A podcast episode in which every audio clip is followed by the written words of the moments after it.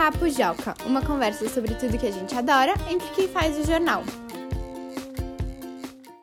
Oi, pessoal, sejam bem-vindos e bem-vindas a mais uma edição do Papo Joca, o podcast da redação do Joca. Eu sou a Carol, editora-chefe do Joca, e como vocês que já escutam o podcast aqui já faz um tempo já sabem, esse é um podcast em que nós, jornalistas que fazemos o Joca, conversamos sobre assuntos que os leitores gostam e que a gente aqui da redação também adora. A gente está de volta depois das férias de julho e no episódio de hoje a gente vai falar de um tema que tem tudo a ver com esse momento do ano, a volta às aulas. O que fazer para entender melhor as matérias da escola e estudar numa boa até o fim desse ano? Para ter essa conversa comigo, eu estou aqui hoje com a Helena, Helena Rinaldi, nossa repórter. Oi, Helena.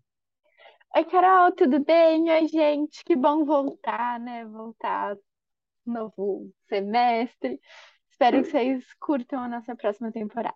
É, estamos de volta e no clima, agosto, volta às aulas, né? Então, bora estudar, né, pessoal? Com certeza, a gente já deu dicas sobre isso na primeira edição do semestre, né, no jornal, e agora a gente queria contar as nossas dicas, né? É isso aí. Antes de a gente falar das minhas dicas, das dicas da Helena, vamos ouvir a participação espe especial de hoje, que é de uma leitora que também se chama Helena e ela tem nove anos. Oi, pessoal! Meu nome é Helena e eu tenho 9 anos. Então, uh, eu costumo fazer todas as minhas tarefas com atenção. E quando eu encontro alguma coisa que eu não conheço ou não sei, eu pesquiso na internet e vejo vídeos sobre aquilo. Uh, eu acho que é importante ter uma rotina de estudo e não deixar tudo para a véspera da prova. Tanto que uma coisa que eu sempre faço é às sextas-feiras é revisar tudo que a minha professora deu durante a semana e marcar o que eu acho mais importante, já que guardando e pensando sobre a matéria.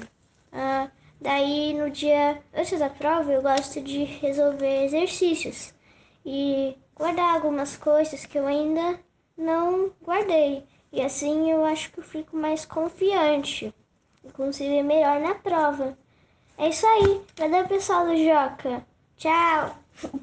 Bom, cada um tem um jeito de estudar, né? Revisar os assuntos da semana, como a Helena falou, parece ser uma estratégia bem legal, você não acha, Helena do Joca? eu acho, eu acho que sempre manter o estudo como uma coisa constante, né? Para não ir acumulando Acho que é sempre bom para você conseguir realmente aprender e não só decorar, né, o que está sendo estudado. É, isso é muito importante, conseguir aprender e não só decorar, que depois acaba esquecendo, né? Mas me conta, Helena, quando você estava na escola, ou mesmo na época de faculdade, qual era a melhor forma que você tinha de estudar?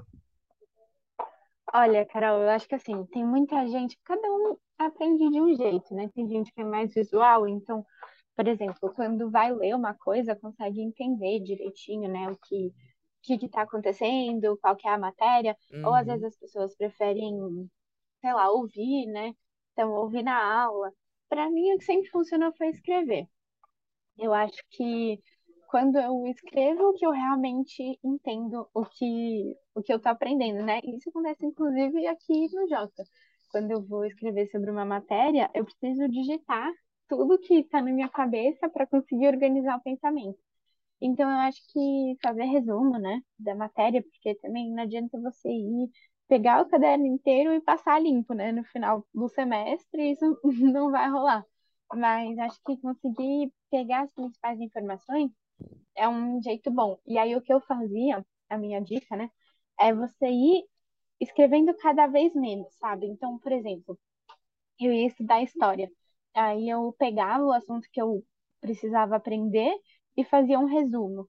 Depois eu lia de novo e só anotava os pontos que eu ainda achava que eu não tinha, sabe, não estava muito na minha cabeça, não tinha, não tinham entrado, né? Não é nem decorado, mas assim, não tinha entendido exatamente. Então, e aí depois, por último, tipo, se você ainda tem alguma coisa que não entendeu, escreve de novo. Então, eu escrevi até realmente achar que aquilo entrou na minha cabeça escrevendo cada vez menos, né? Porque daí você vai conseguindo aprender, entender aquilo e realmente só você depois pode focar no que você realmente tem dúvida, né? Não é um monte de informação que está naquela página que você, enfim, precisa estudar e tal. É, mas e você, Carol? Imagino que você tem um jeito diferente, né? Que acho que cada um gosta de estudar de um jeito. É, cada um tem a sua estratégia, né? Mas achei isso muito legal que você falou. Nunca tinha pensado em como você vai como filtrando aquilo que você já sabe e o que ainda não está muito claro, né? É, exatamente. É que eu, por exemplo, preciso ter certeza que o que eu vou precisar estudar está escrito em algum lugar, sabe? Em um lugar fácil, que eu não vou ter que ficar caçando. Então, quando eu vejo aquilo lá escrito e de uma forma simples, né? Cada vez mais simples, eu acho que para mim facilita. Ah, muito legal. Eu também fazia isso de escrever, é, mas eu não usava essa estratégia de ir filtrando. Isso eu achei muito bacana. Se eu soubesse isso na época que eu estudava, acho que sempre teria sido bem útil. Mas eu fazia resumo da matéria usando tópicos, sabe? Escrever só o assunto principal de um tópico e aí ir tentando mentalmente lembrar o que é que eu sabia sobre aquilo. Mas escrever nunca foi muito o meu jeito de estudar, não. Eu usava isso mais de vez em quando. O que mais funcionava para mim era pegar, por exemplo, o livro ou as anotações que eu tinha feito no caderno e ler essas coisas em voz alta. Porque aí Ah, uau. parecia que era outra pessoa falando para mim, como se fosse uma nova aula do professor, sabe? Sim, nossa, que legal, que É, eu, diferente. eu lia tudo que eu tinha anotado, se eu tivesse um, um texto de livro, alguma coisa assim, eu lia de novo em voz alta, e aí com isso eu ia fixando melhor na minha cabeça e relembrando o que o professor tinha falado. Eu sempre fui muito de fazer anotação na sala de aula, anotar as coisas que o professor dizia. Então, relembrar falando em voz alta me ajudava. E só ler sem falar em voz alta não resolvia muito, porque aí eu não prestava muita atenção eu acabava lendo e me distraindo, pensando em outra coisa, ler por ler, sabe? Quando você lê a página de um livro e precisa voltar porque você não lembra o que você leu. Sei, faço isso bastante, até mais É, que eu gostaria. eu também. Mas aí falando em voz alta, isso não acontecia, me ajudava bastante. E também tinha uma coisa que eu sempre achei muito útil, que era fazer os exercícios. Isso no dia a dia mesmo, né? Não estou falando assim naquela, naquele estudo antes da prova, um dia antes da prova. Mas todos os dias, na hora de fazer a lição de casa ou alguma tarefa que tenha ficado para fazer em casa, eu procurava realmente fazer. E se tivesse mais exercícios para fazer, eu fazia. Porque acho que a melhor maneira, para mim, funcionava assim como a melhor maneira de ver onde é que eu estava com dúvida, onde é que eu não conseguia resolver ou alguma coisa da matéria sozinha, né? E aí depois levar para o professor no dia seguinte para conseguir tirar as dúvidas. É que assim parece que quando você faz exercício, você vê na prática, né? Não, não fica só no campo das ideias. Você começa a tentar mesmo, e aí acho que é mais fácil de pontuar, né? O que precisa É onde, é onde você enxerga aquilo que você realmente não aprendeu, né? É, exatamente. E aí tinha mais uma coisa que eu fazia, aí mais pensando em prova, em véspera de prova, que era, ah, terminei de estudar, li tudo lá em voz alta, se tinha algum exercício para fazer, eu fiz e tal, aí eu dava um tempo. Ia fazer outra coisa, sei lá, ver televisão, escutar música, fazer outra coisa.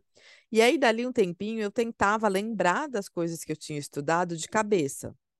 Aí, sei lá, fui tomar banho. Aí no chuveiro eu ficava tentando lembrar das coisas que eu tinha estudado e se a minha memória tinha realmente captado aquelas coisas e se eu tinha aprendido. E aí, se alguma coisa eu tentasse lembrar e não tivesse tão claro, aí eu ia lá e estudava de novo. Era mais ou menos assim que eu Pra, fazia. pra dar uma refrescada na cabeça, né? Ver se você realmente. Porque na hora talvez você lembre, né? Você estudou tanto e aí isso fixa. É, Mas mas aí depois, né? Acho que depois, né? se- Quando o professor entrega a prova e você fala, e agora? É verdade. É uma tática muito boa, né? E vendo você- se realmente fixou, se foi só naquele momento que você repetiu tantas vezes que você consegue repetir de novo, né? Mas porque isso não adianta, tipo, você não, não pode só conseguir repetir, né? Você tem que ter entendido mesmo. É, é isso mesmo, você tem que ter entendido, porque se você só decorar, no dia seguinte pode ser que essa decoreba já tenha ido para o espaço, né? É verdade. Mas, gente, como a gente falou no começo do episódio, cada pessoa vai encontrar um jeito próprio de estudar, aquele que funciona melhor para si mesmo. Então, a, Helena deu aqui as dicas dela, eu dei as minhas, a nossa leitora Helena também falou um pouquinho, mas cabe a você, que aí, querido leitor, ouvinte do Papo Joca e testando as coisas que funcionam melhor para você. E se você tiver alguma dúvida de como estudar ou perceber que está tendo alguma dificuldade maior em alguma matéria, você pode sempre falar com seu professor, ou com seu pai, ou com sua mãe. Com certeza eles vão conseguir te ajudar a achar um caminho para estudar. Acho que é por aí, né, Helena? Com certeza, é, eu acho que essa coisa de poder contar com adulto é muito importante, mas é aquilo, né? Cada um funciona de um jeito e com certeza todo mundo tem um jeitinho que é o melhor para você. Então, talvez é só ir testando jeitos novos e ver qual funciona também, né, para cada um. É isso aí. Hoje a gente fica por aqui com esse episódio de Volta às Aulas. A gente espera que vocês tenham gostado. E não se esqueça, você, nosso querido ouvinte, que você também pode participar do Papo Joca. Você pode mandar uma sugestão para a gente de um assunto que você quer que a gente fale, ou até já mandar um áudio, compartilhar uma história da sua vida com a gente e que a gente pode transformar em um episódio para se divertir aqui com os outros ouvintes do nosso podcast. Para fazer isso, basta você mandar um e-mail para joca@magiadeler.com.br ou acessar o formulário de contato que fica na aba Como participar do Joca, no canto superior esquerdo do nosso site. Lembrando que o nosso site é jornaljoca.com.br. A gente fica por aqui esperando pela participação de vocês e até o próximo episódio. Tchau, Helena! Tchau, Carol. Tchau, pessoal. Obrigada por terem ouvido a gente.